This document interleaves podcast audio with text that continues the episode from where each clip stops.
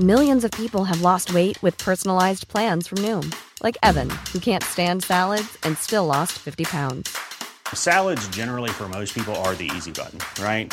For me, that wasn't an option. I never really was a salad guy. That's just not who I am. But Noom worked for me.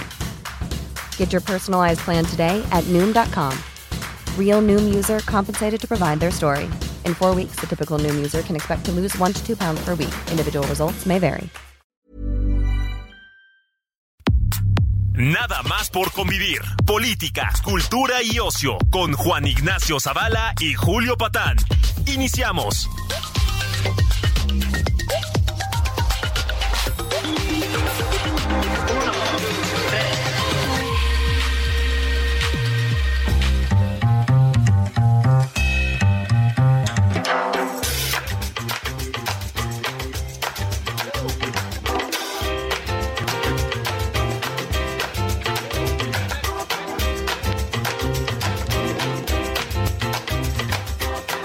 Bendiciones, ¿cómo están sobrinas y sobrinos? Aquí su tío Julio Patán en la edición dominical de Nada más por convivir, su programa favorito, este programa que, bueno, ya saben, congrega a multitudes de radioescuchas. Eh, como saben, los domingos platicamos con gente brillante, notable, relevante en la vida pública mexicana, aquí en, en Heraldo. Este, lo que ustedes quieran, desde gente dedicada a la gastronomía hasta gente dedicada al deporte o a la literatura o a la ciencia o a la medicina, de todo, de todo hemos tenido aquí, políticos por supuesto. Bueno, aquí está hoy un eh, viejo amigo, un miembro de la familia, ¿verdad? Este, personalmente y también aquí en el, en el Heraldo, un historiador muy connotado, divulgador de la historia muy connotado, narrador muy connotado, este, que ahora trae un libro sobre la Ciudad de México. Eh, estoy hablando de Alejandro Rosas. Alejandro Rosas, ¿cómo estás?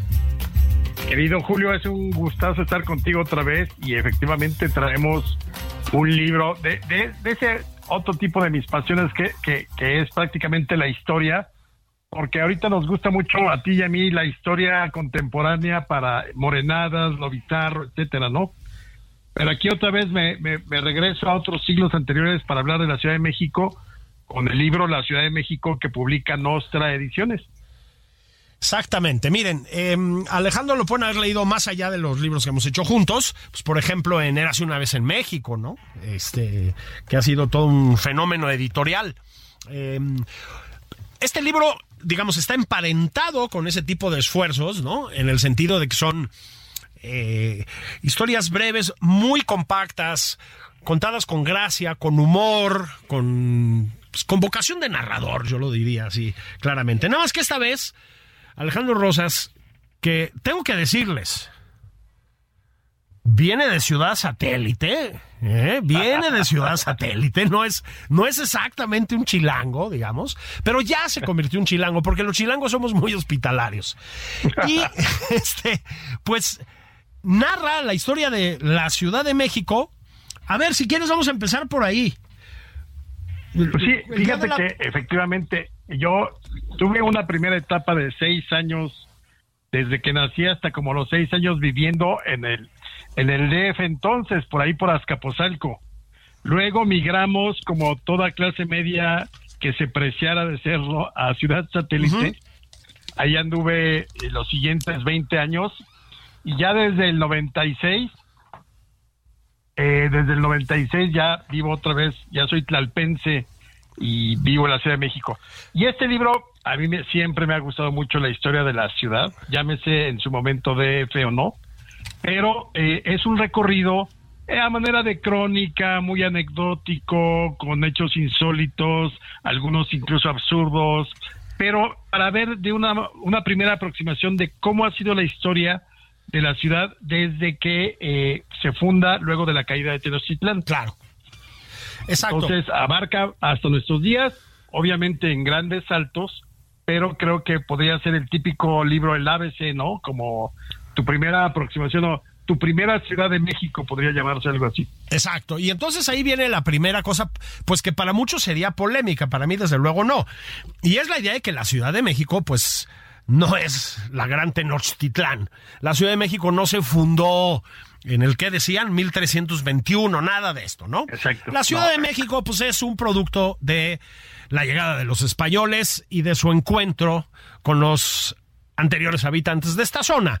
Ahí empieza la Ciudad de México, ¿no? Se la debemos, pues, en una medida importante, a don Hernán Cortés y compañía. Por ahí empiezas, ¿no? Efectivamente. Eh, por ahí eh, empiezo desde que se da la orden de limpiar los restos de Tenochtitlán. Eh, mientras tanto, Cortés está descansando y haciendo sus planes futuros en Coyoacán, que es donde decide vivir porque le gustaba mucho ese lugar. Cuando Coyoacán, Tlalpan y todos estos lugares que hoy ya están pegadísimos o son parte de la ciudad, eran pueblos que estaban lejos de la ciudad. La ciudad, la ciudad eh, de Tenochtitlán le heredó su lugar prácticamente a la Ciudad de México ya hispana indígena y durante muchos siglos lo que era propiamente la ciudad era lo que conocemos hoy como el centro histórico, o sea, no había más. Ir a Chapultepec, por ejemplo, ya era salirte de la ciudad, eh, ir, por ejemplo, hacia lo que sería la villa, era también salir de la ciudad, o sea, siempre fue muy chica hasta más o menos eh, la mitad del siglo XIX en adelante. Y muy planeada, ¿no? Esa es una de las cosas que habría que decir. Después ya no lo fue. Después se volvió esta, esta masa gigantesca de edificios construidos un poco al azar. Pero mm, originalmente estaba muy trazadita, había una idea muy precisa. El otro día que estábamos presentando tú y yo el libro en la UNAM, te comentaba yo de esta cosa tan peculiar que tiene la Ciudad de México original, digamos, que es que era una ciudad con vocación fortificada, pero no me refiero a que estuviera rodeada por una muralla al estilo medieval. La muralla era el agua, además, sino que las casas estaban fortificadas. Es una ciudad militar en sus orígenes, por decirlo así, ¿no? Claro, fíjate que, contrariamente a otras ciudades donde realmente se amurallaron, sobre todo en Europa las ciudades, o, o aquí incluso en América, como para separar a la población indígena de la hispana, Aquí no estaba separada físicamente, pero los españoles sí se procuraron que las primeras construcciones, estamos hablando, por ejemplo, de 1524, 25, la, la primera sección de construcciones importantes fue lo que hoy es la calle de Tacuba, eh, en el centro. Y eran construcciones pues con los restos de las piedras de lo que habían sido los templos y, se convirtieron en grandes fortalezas que estaban pegadas unas a otras de tal modo que tú pudieras correr a través de las azoteas en un momento dado si había una rebelión indígena o algo así. Nunca pasó, pero se planeó de ese modo. Entonces, eh, si las primeras construcciones eran prácticamente fortalezas donde vivían los eh, conquistadores y eh, eh, era y como Tacuba era el único la única calle que daba directamente a, la tierra y la, la podías transitar a pie entonces por ahí dijeron, bueno, este es nuestro seguro de vida. Que a propósito de la calle de Tacuba, estaba yo el otro día por decirte que casi amerita ella sola la calle de Tacuba un libro, ¿eh? Tiene una historia increíble. No, claro, fíjate que eh, Artemio de Valle Arispe, eh, nuestro famoso cronista, tiene eh, un, un, pequeño texto, un libro que salió en algún momento que se llama por la calle de Tacuba. Ciertamente, claro. Y ahí, ahí habla, por ejemplo, de cuando se quemaba el Judas, el, el sábado de gloria, este, por ahí salieron los españoles en la noche triste, ahí estuvo, por ejemplo, el templo de San Andrés, donde embalsamaron a Maximiliano y luego lo destruyeron porque la gente empezaba a ir a, considerarlo como un bastión del, del viejo imperio, y está minería y está lo que fue el Palacio de Comunicaciones. O sea, tiene una historia muy prácticamente de 500 años o más. Exactamente, solo, solo esa calle. Luego te detienes, y a mí también lo platicamos el día de la presentación, más o menos en extenso, en el escudo nacional. Eh, había un águila, no había una serpiente originalmente. La serpiente, lo comentas tú en el libro, pues es una aportación del cristianismo propiamente. Bueno, la serpiente ya saben que además es la representación del mal, del maligno, etcétera. Yo eso no lo sabía, me, digo, como siempre digo, mi ignorancia es enciclopédica, pero vaya historia, ¿no? Pero fíjate, desde ahí viene el centralismo, porque eh, efectivamente, cuando se funda la Ciudad de México, eh, o refunda, por llamarlo de, otro modo, eh, digamos, el, el, escudo original que era muy hispano, con dos, con una torre, dos leones, un puente y se veía el lago, no le gustó mucho ni a los conquistadores ni a los propios indígenas. Entonces le agregaron una especie de timbre a ese, a ese escudo, donde ya aparecía el águila posada sobre un nopal. Bueno, así fue como la hallaron, según cuentan las crónicas, los eh, aztecas cuando llegaron al Valle de México. Lo único que vieron, si es que realmente lo vieron, fue un águila posada sobre un nopal. No había serpiente. Hay quienes dicen que desgarraba un colibrí o algún tipo de roedor, pero nunca ninguna crónica anterior a la conquista eh, habla de que hubiera una serpiente. La serpiente se agrega exactamente, me parece que no sé si son los franciscanos o los agustinos a finales del 16, cuando está el proceso de evangelización y deciden que es buena idea ponerle al escudo con el que todo ya todo el mundo ya se identificaba, eh, ponerle la serpiente y de ahí para el, para el real, se quedó para, para siempre, ¿no? Ahora, ¿por qué hablaba del centralismo? Porque recordemos que no había un escudo para toda la Nueva España. Claro. Ese escudo era para la Ciudad de México.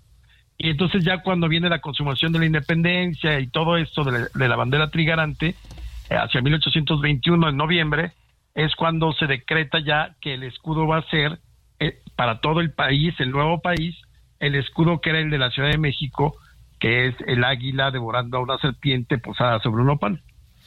Exactamente. Es una de esas, este... Mm, bueno, pues uno de los muchos, sí, mitos, no, no sé qué palabra usar, que mm, que rodean a la fundación de nuestro país, bueno, y de todos los países, ¿eh? tampoco crean que esto es este único, exclusivo de, ah, México, ¿no? Nuestros mitos fundacionales, como todos los tienen, ¿no? Rómulo y Remo y, ese tipo de cosas, ¿no? Completamente. Ahora, también hay pues, pues cosas muy tangibles y muy ciertas, ¿no? Em, por ejemplo, don Hernán Cortés, mientras no lo saque algún gobierno chairo a patadas de aquí, pues está, mm, está sepultado en un hospital que lleva muchos siglos en funciones, Alejandro. Fíjate que sí, e, e, es curioso porque no ha dejado de, de, trabajar. Es el Hospital de Jesús, que lo funda él hacia 1524, y él está sepultado exactamente ahí medio escondido, que también es algo que cuento en el libro de, ese tipo de historias macabras que me gustan mucho, la de los restos y las manos y los pies y, las cabezas y las momias y todo eso. A él, eh, eh, Cortés está sepultado en el templo que estaba junto al Hospital de Jesús. Ah, recuerden que generalmente siempre junto a un hospital durante el periodo virreinal había un una capilla o, un templo, ¿no? Y en este caso ahí está. Ahora, lo interesante del caso es que ese fue como su eh, doceava inhumación, porque acuérdense que Cortés muere allá en España y luego, como diría el máster José José, rueda de acá para allá, fue de todo y sin medida, y se lo traen y entonces lo sepultan en un lado y luego lo sepultan en otro, hasta que finalmente eh, lo deciden sepultar en el templo del Hospital de Jesús.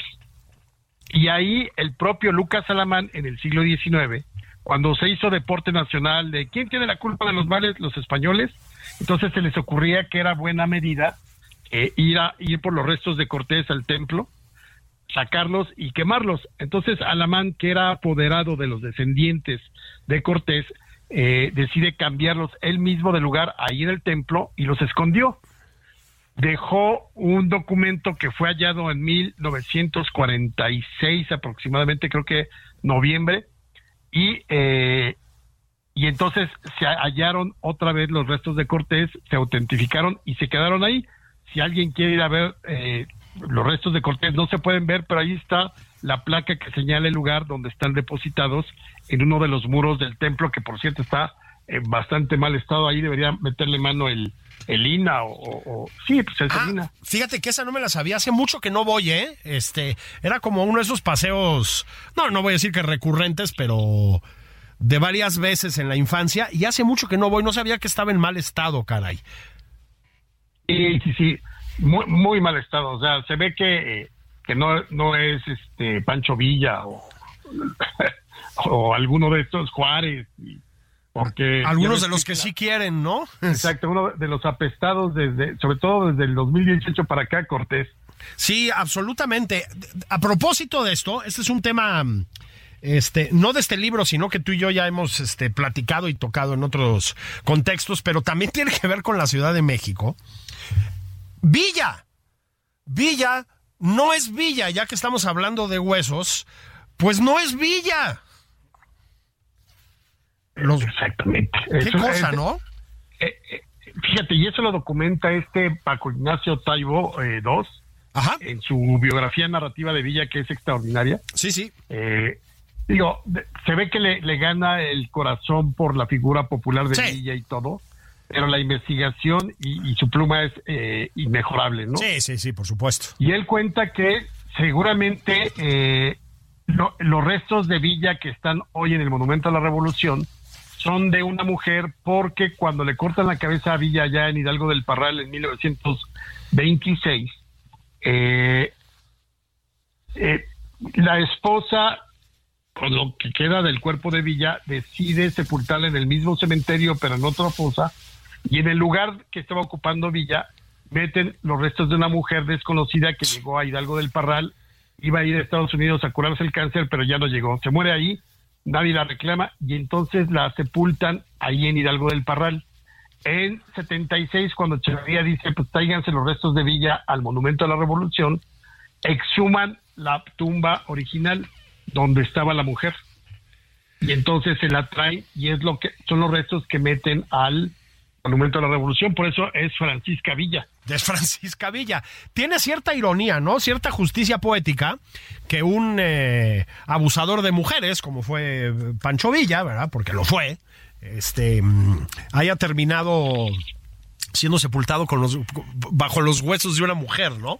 Oye, pero ahorita un paréntesis, querido Julio, ¿sabes qué? ¿A quién deberían de invitar? Y creo que sería un deleite escucharlo a este rey de Cel Mendoza. ¿Cómo no? Se, ha dedicado a estudiar el villismo y acaba de sacar una obra donde él documenta todos los crímenes de Villa y del villismo. Exacto. Eh, además de tradición oral, es decir, él entrevista descendientes, el nieto, el bisnieto de la abuelita violada, de, de, de donde de donde este eh, fusilaron a mujeres, a hombres. Creo que valdría la pena que, lo llevaran al programa. Fíjate que nos adelantamos a tu brillante sugerencia. Ya estuvo aquí con nosotros. Tuvimos platicando de Villa hace un par de semanas o tres, ya no me ah, acuerdo.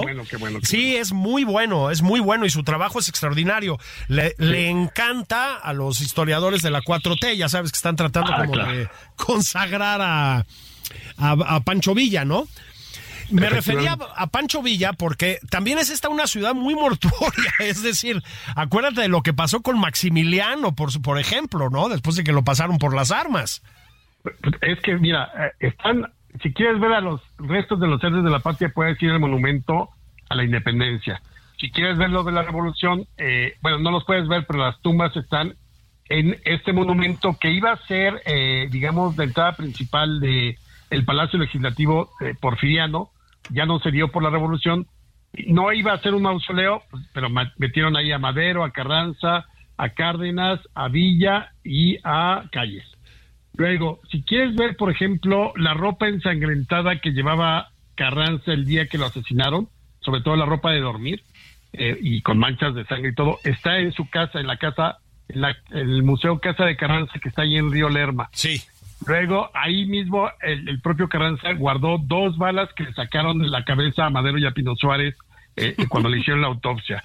Luego, si quieres ver la silla donde estaba sentado cuando eh, asesinaron a Obregón, eh, la que cae de bruces frente a su plato de, pescado a la veracruzana, esa silla está en el Centro Cultural Helénico, allá en, en San Ángel. Sí, sí, sí, sí. Eh, luego, si quieres ver un pedazo de la barba de Maximiliano, dicen que es un pedazo, ve tú a saber de dónde es ese chino, ¿no? Sí, sí. Pero, pero está en el recinto a Juárez. No sé si hoy se permiten entrar al recinto a Juárez porque ya desde que es residencia oficial del presidente del Palacio, ya, ya está muy restringido. Pero si pueden, ahí pueden ver ese pedazo de barba. La mascarilla mortoria de Juárez también en el recinto a Juárez, o la de Maximiliano en el Museo de las Intervenciones. Tenemos una vocación aquí, bueno, y, si quieres ver el lugar donde asesinaron a Obregón, es la bombilla aquí en San Ángel. Claro. Y ahí estuvo en algún momento ese monumento a lo morboso, cívico, patriótico, que era la mano, ¿no? Claro, eso. Tenemos una gran tradición de, eh, totalmente macabra en la Ciudad de México. Claro, esa, esa historia de la mano de Obregón, que además a ti te encanta, la has contado en otros contextos también, ¿no? Sí, claro. Ahora, es que no se nos olvide, este, mm, lo vamos a platicar si te parece bien en la segunda parte.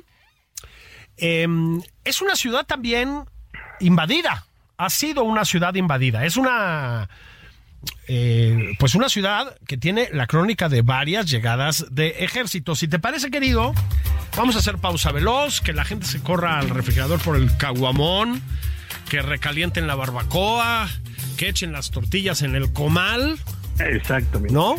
Que saluden al vecino por la ventana. Volvemos inmediatamente y platicamos de esta, eso, esta ciudad invadida. Venga. Ahí venimos, bendiciones. Estamos en nada más por convivir. Estoy platicando con Alejandro Rosas sobre la Ciudad de México y sobre todo sobre su libro sobre la Ciudad de México publicado por Nostra. Ahora volvemos.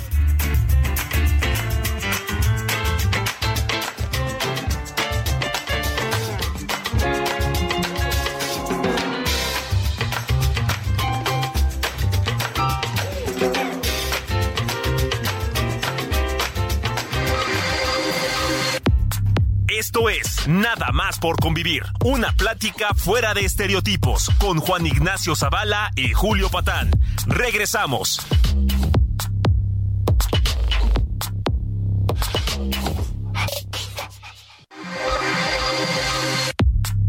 Ya estamos de regreso en Nada más por convivir. Aquí Juan Ignacio Zavala y Julio Patán.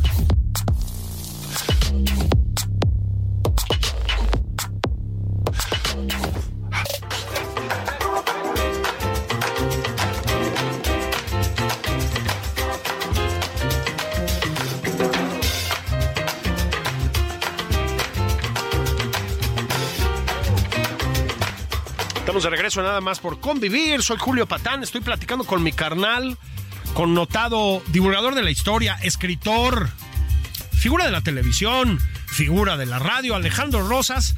Fíjense que Alejandro Rosas, bueno, lo tienen que haber leído. Todos hemos leído a Alejandro Rosas. El otro día, no es que esto se trate sobre mí, pero hice una mudanza porque me cambié de casa.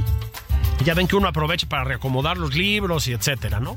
Bueno, tengo toda una repisa de mi librero de libros de Alejandro Rosas sobre, básicamente sobre la historia de México, básicamente. Este, ya les digo, es un libro sobre la historia de la Ciudad de México. Es un libro de episodios breves, muy, eso, muy con vocación de cronista, yo diría, me parece que es una correcta definición, que empieza con eh, el bueno pues empieza con el final de la Gran Tenochtitlán, o sea, con el propiamente el inicio de la Ciudad de México y llega hasta el siglo XXI. Decíamos Alejandro antes de irnos a la pausa que pues también ha sido una ciudad invadida, no muy invadida, ha habido otras a las que les ha ido peor, pero ha sido invadida, han llegado ejércitos aquí, tuvieron los franceses, estuvieron los norteamericanos, en algún momento pasaron por aquí las tropas zapatistas, en fin, pues sí, sí nos ha tocado ver entrar a la soldadesca. No, bueno, eh, podríamos incluir ahí los mexicas. Bueno, claro, sí, llegaron a, invadir a los pueblos originarios del Valle de México y se agandallaron. Por si a alguien no le queda duda, porque siempre nuestra ínclita gobernadora, bueno, ya no, porque gobierna como un día a la semana y el resto está de gira política. Pero ella dice que aquí los pueblos originarios, perdón, el gran pueblo del sol, los mexicas, antes llamados aztecas, porque dicen que son aztecas cuando salen de Aztlán y mexicas cuando fundan México Tenochtitlán, que, que, eran pueblos originarios, no, ellos eran bárbaros del norte, como se les conocía, o, es lo que significa chichimeca, digamos, bárbaros. Y llegan aquí a acabar eh, y a someter a los eh, señores de Azcapotzalco y otros regiones. Pero digamos, ya en, ya en la Ciudad de México que conocemos, en el México independiente, sí. Casi nunca te pone, se pone uno a pensar en que los norteamericanos coexistieron con los capitalinos durante prácticamente ocho meses. Claro. Una vez que cayó la Ciudad de México en septiembre del 47, estuvieron aquí hasta junio del 48 y pues para pronto los negocios empezaron a poner sus anuncios en inglés, porque lo importante de los gringos, y yo sé que era una invasión, pero nunca les había ido también a los comerciantes, porque el gobierno generalmente por las crisis económicas, los levantamientos armados, los gobiernos solían expropiar préstamos forzosos, no pagar o daban vales.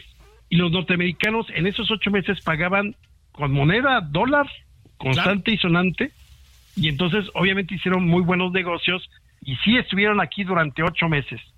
Luego la siguiente ocupación militar importantísima, aun cuando ahí ya, acá fue una eh, ocupación obligada, la de los norteamericanos del 47 al 48 y la otra fue auspiciada por los conservadores, que es la, la ocupación del ejército francés desde 1863, julio por ahí, hasta... Ryan Reynolds here from Mint Mobile. With the price of just about everything going up during inflation, we thought we'd bring our prices down. So to help us, we brought in a reverse auctioneer, which is apparently a thing. Mint Mobile unlimited premium wireless. Ready to get 30, 30, bit to get 30, bit to get 20, 20, 20, bit to get 20, 20, bit to get 15, 15, 15, 15 just 15 bucks a month. So, Give it a try at mintmobile.com/switch. slash $45 up front for 3 months plus taxes and fees. Promo rate for new customers for limited time. Unlimited more than 40 gigabytes per month slows. Full terms at mintmobile.com. 1867. Y ahí sí convivieron austriacos, mexicanos y franceses, eh, sobre todo los mexicanos que apoyaban a Maximiliano no lo vieron tan mal, pero hubo un ejército de ocupación en la Ciudad de México, mientras Juárez con el, con la República, digamos, o la sede de los poderes, iba recorriendo el país en el carruaje negro.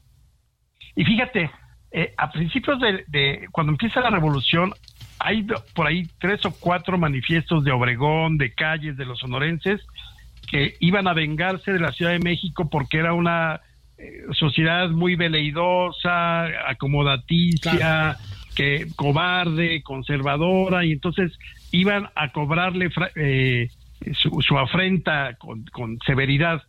Y nomás llegaron y se rindieron a ella, ¿eh?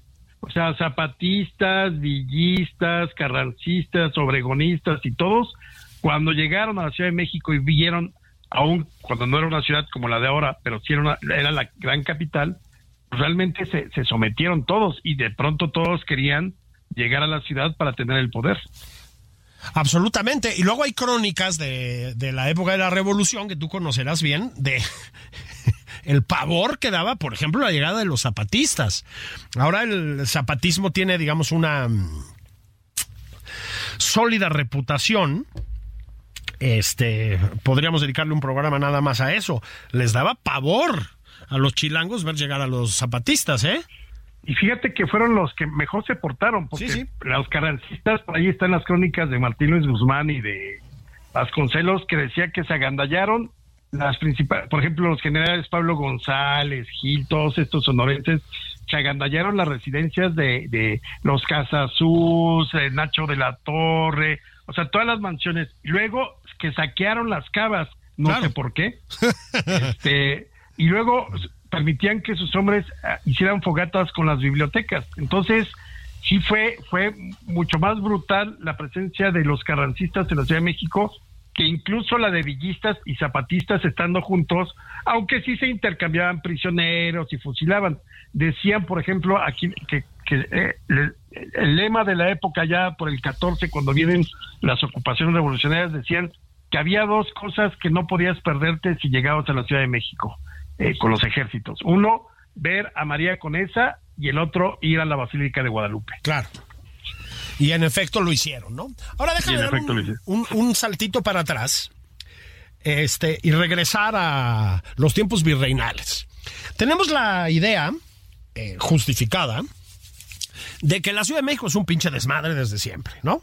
Este sucia, delincuencial, caótica, eh, nadie respeta las reglas, en fin.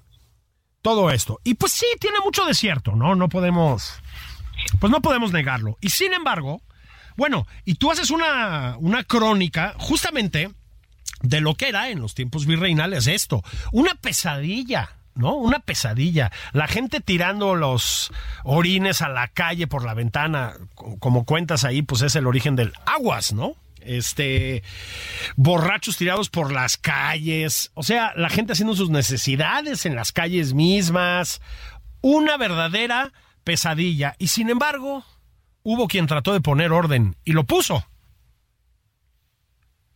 Oye, bueno, es que eh, la verdad, eh, ahí sí hay que reconocer, eh, Tenochtitlán era una ciudad muy limpia y los mexicas eran muy limpios.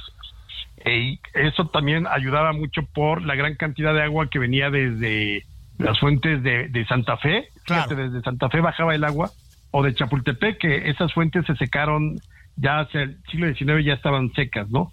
Por eso estaban los acueductos y todo pero los españoles no tenían esa, esa, esa obsesión con la limpieza y entonces ya instalados en México españoles, más la combinación, más los mestizos, pues obviamente repitieron muchas cosas que eran comunes en Europa. Claro. Tirar la basura en las calles o en, en las acequias, que eran las calles de agua, hasta que entonces hicieron muladar prácticamente, hasta que llega Revillagigedo, el segundo conde, virrey entre 1790 y 92, más o menos aproximadamente, y es el que pone el primer reordenamiento de ambulantes, el que limpia las calles, el que pone los serenos, el alumbrado público, o sea, cosas ya de una ciudad mucho más moderna a la luz de, de, la ilustración, ¿no? Pero yo siempre he dicho, si tú quieres oler, más bien, saber a qué olía eh, la Ciudad de México en esos siglos anteriores a Revillagigedo, vete al aeropuerto Benito Juárez, Terminal 1, a las 6 de la mañana, 7 de la mañana, y verás qué horror eh, a lo que huele. Métete al baño, ¿no? Sí, no, no, no, no, no. Pero afortunadamente sí vino este proceso de, de, limpieza y lo que le da también ese gobierno y los que vienen es el nombre, gracias a la limpieza y todo eso, de la ciudad de los palacios, como se refieren a México desde entonces. Claro, y, y a ver, ojo con esto, ¿no? El porfiriato, ya sé que nos van a empezar a mentar la madre también por estar hablando de don Porfirio y etcétera. Bueno, pues también con Porfirio Díaz hay un intento de organizar la ciudad, ¿no? O de engrandecerla, vamos a decir. Sí, sobre todo hacerla muy similar a, a, París, ¿no? Eh, Francia sí fue el ejemplo. Y, por ejemplo, pues la idea de cómo se va modernizando el, paseo de la reforma tiene que ver con ese afrancesamiento. Tanto así fíjate, cuando en 1891 me parece que develan a los famosos indios verdes, eh, que son eh, las representaciones eh, de Aguizotl e Izcoatl, dos de los emperadores mexicas, las pusieron en la entrada del Paseo de la Reforma, que es donde estaría hoy el caballito de Sebastián donde luego estuvo el, donde tuvo bastante tiempo también la estatua ecuestre de Carlos IV. Claro. Bueno, a la gente no le gustaron ni Scoatl ni Aguizotl y luego de 10 años decidieron las autoridades quitarlo porque te digo que a la gente no le gustaba, eran los white chican de entonces. Y entonces se llevan a, a los indios verdes que ya, por eso es una tontería quitarle el nombre ahora a la estación o no referirnos así a estas esculturas porque la historia es anecdótica y tiene que ver con la, la, memoria urbana de México. Desde entonces, como las fundieron en bronce y no le pusieron unas sustancias especiales, se empezaron a llamar, eh, eh, se pusieron, em, se empezaron a poner verdes y la gente que obviamente no sabía que era Iscoatl y Ahuizotl, les, les llamaron los indios verdes. Claro. O sea, es un nombre que viene desde hace 130 años. Y, y, así se les conoció. Muy poca gente sabe que son Aguizotl e Izcoatl, pero es un poquito como lo que pasó con... con eh, en la, hay dos cervezas que son muy, muy notables. A principios del siglo, la cervecería Cuauhtémoc lanza su cerveza con la etiqueta de Cuauhtémoc y se llamaba cerveza Cuauhtémoc. Pero pues la gente del pueblo no llegaba a decir, deme una cerveza Cuauhtémoc, porque además no sabían ni quién era. y entonces pedían, deme la del indio. Claro. Así fue como cambió el nombre a cerveza indio. Y fíjate, la cerveza 2X era cerveza siglo XX. Y entonces, cuando la gente llegaba, pues ya parece que sí iban a saber los números romanos y con trabajo eh, sabían leer y escribir. Entonces pedían, deme la 2X. Claro. Y, y así, así es que se quedaron 2X y cerveza indio desde de esos días. A ver si no me le cambian el nombre a la cerveza indio, ¿eh? Ya ves que ahorita hay una Imagínate, cerveza indígena. Exacto, ¿no? Cerveza pueblo originario, ¿no? Hay una... Yo puedo entenderlo, pues, pero hay una tendencia a la corrección política brutal. Y lo comento porque tú también has hablado mucho de esto, es uno de los temas que tocas también en el libro, esta cosa de rebautizar a la ciudad, ¿no? Ahora le quieren cambiar de nombre al Zócalo, ¿no? Este, ya tenemos un, ¿cómo se llama? Eh, eh, la cosa esta de la noche alegre, o cómo le llaman. Ah, eh, bueno. La, es la plaza de la noche feliz. La plaza de la noche feliz, ¿no? Además es raro, ¿no? Porque es la celebración de una masacre, digo, por mucho que sea de españoles, pues uno diría que un gobierno democrático no debería acuérdate, masacre de españoles y de tlaxcaltecas. Bueno, y de tlaxcaltecas, claro. Pues tú hablas mucho de eso, ¿no? De la vocación de rebautizar a la ciudad. A ver, las ciudades cambian, los nombres de las plazas, de los edificios y de las calles cambian, es normal. Pero esto es otra cosa, ¿no? estos intentos como de, pues, utilización política de las etiquetas de la ciudad. Pero mira, eh, ni siquiera el, PRI más abyecto, que ha habido etapas de PRI muy abyecto, o sea, eh, de ese PRI muy rancio nacionalista, se atrevieron a eso porque no había sentido. Aquí el problema es que Claudia Sheinbaum cree que si cambiando la nomenclatura de la ciudad, por en vez de la noche triste, noche feliz o noche de la victoria o lo que sea, eh, con eso ya se subsanan todas las diferencias y todos los rencores, todo lo que la historia ha, querido dejar en el pasado. O quitando una placa, como también lo vimos en los últimos años, de que Díaz Ordaz inauguró la primera línea del metro uy, como si con eso le quitaras todo lo que tuvo que ver con la represión. Son, perdóname, estupideces. Pues Y son estupideces de la ignorancia del gobernante, de la ideología del gobernante y de su desprecio por, por la historia.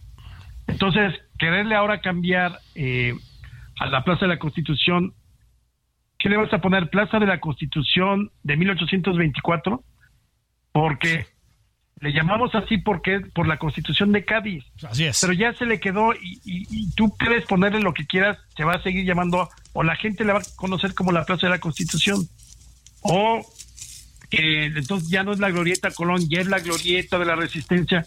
La gente la va a seguir ubicando sí donde estaba Colón. Pues sí.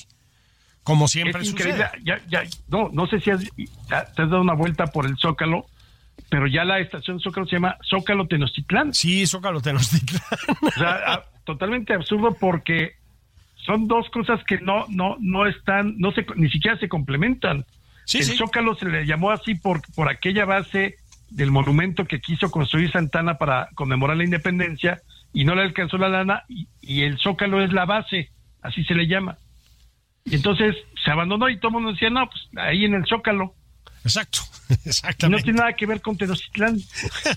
sí, sí, es absolutamente delirante, ¿no? Y tú comentas estas cosas con mucho humor en el, eh, en el libro, bueno, y en otros libros también, ¿no? Pero para referirme particularmente a este libro, les decíamos, es un libro nuevo de Alejandro Rosas, tiene poco tiempo circulando, en Nostra, se llama La Ciudad de México, justamente. Sí, eh, te me adelantaste un poco a la respuesta, ¿no? Este, con la respuesta, pues el Zócalo, ¿no? Es otro de los protagonistas de esta ciudad. Ahora, no podemos olvidar que la ciudad sufre un cambio brutal en el, en el siglo XX. Tú llegas también al siglo XX y al siglo XXI. A ver, fíjate, estaba yo leyéndote y me acordaba de La región más transparente, el libro de Carlos Fuentes. Una vez que entrevisté a Carlos Fuentes me decía, bueno Julio, es que cuando yo escribí La región más transparente, la Ciudad de México tenía un millón de habitantes. Era un espacio acotado, pues, ¿no? Dice, no te voy a decir que todos nos conocíamos, pero un poco sí, ¿no? Un poco sí. Bueno, eso se dispara en la segunda mitad del siglo XX, ¿no? Que también es una etapa, eh, pues, eh, que tú atiendes en el libro. Mira, yo creo que el problema es que realmente yo, los gobernantes como, y lo seguimos viendo hoy con toda la destrucción que ha habido de instituciones y de cosas, eh, es algo común en los gobernantes. Creen que eh, es como ceremonia del fuego nuevo. Llegan, destruyen todo y si los dioses conceden otros seis años, perfecto. Entonces, eh, ya desde entonces, por ejemplo, yo creo que los gobernantes, digamos, de los años 30, 40, cuando empieza a crecer la ciudad ya de una manera desproporcionada, yo no sé si nunca pensaron en que la gente se reproduce, tiene hijos, y esos hijos crecen y se reproducen y tienen hijos. Entonces, sí fue un crecimiento que obedeció muchas veces a la política, a las clientelas. Y, por ejemplo, se entubaron los ríos. claro. somos, en Europa todas las ciudades importantes tienen ríos. Sí, sí.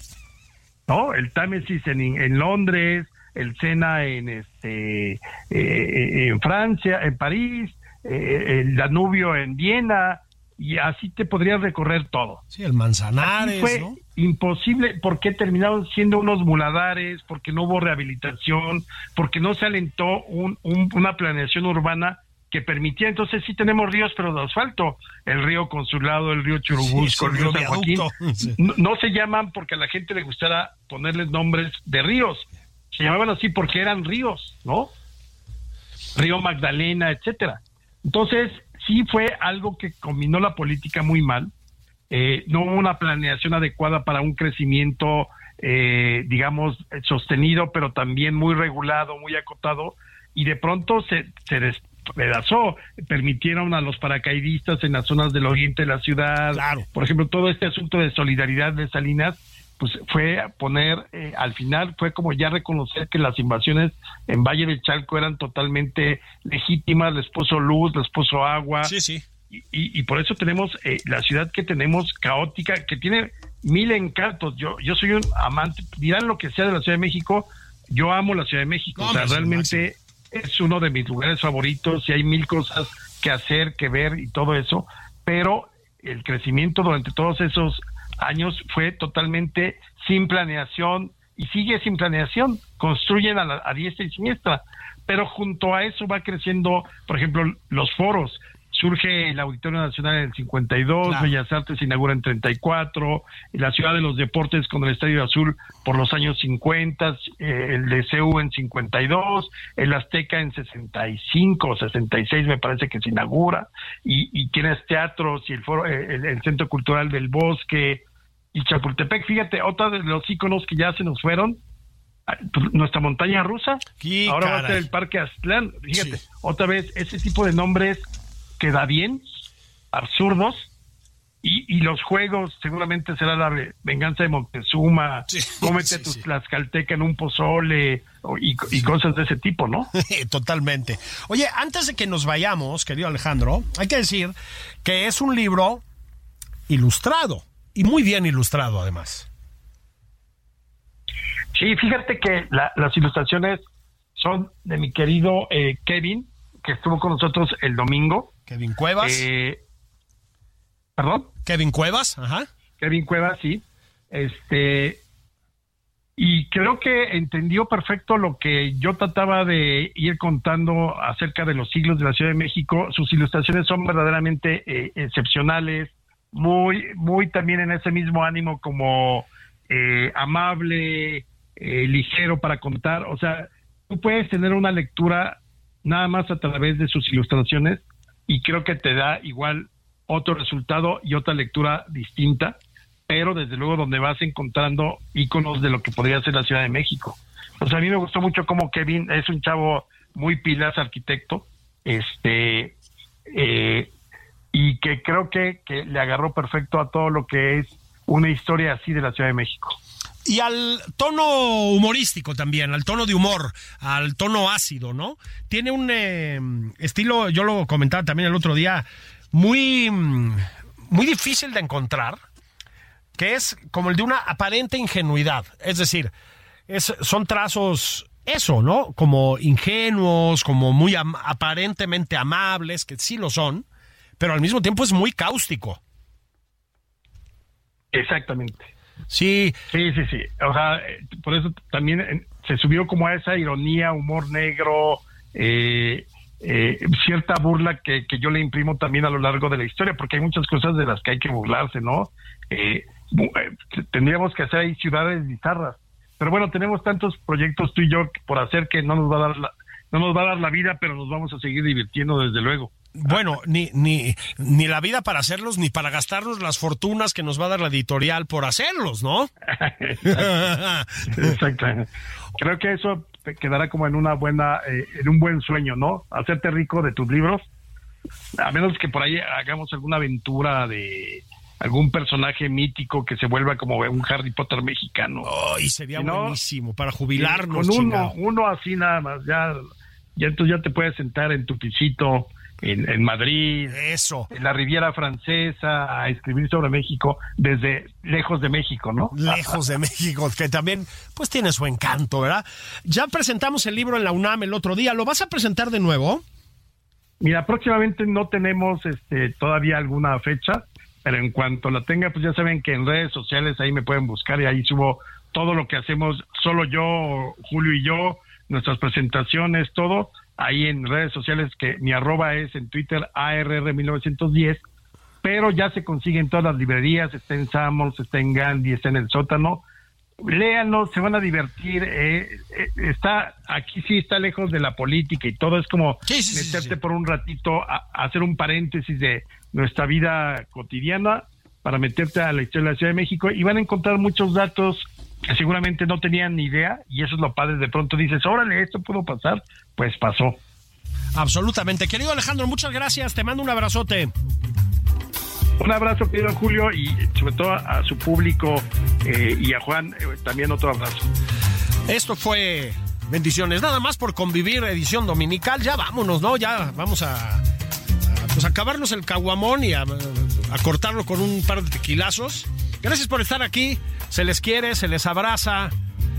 Nos oímos a lo largo de la semana y sobre todo el sábado que viene.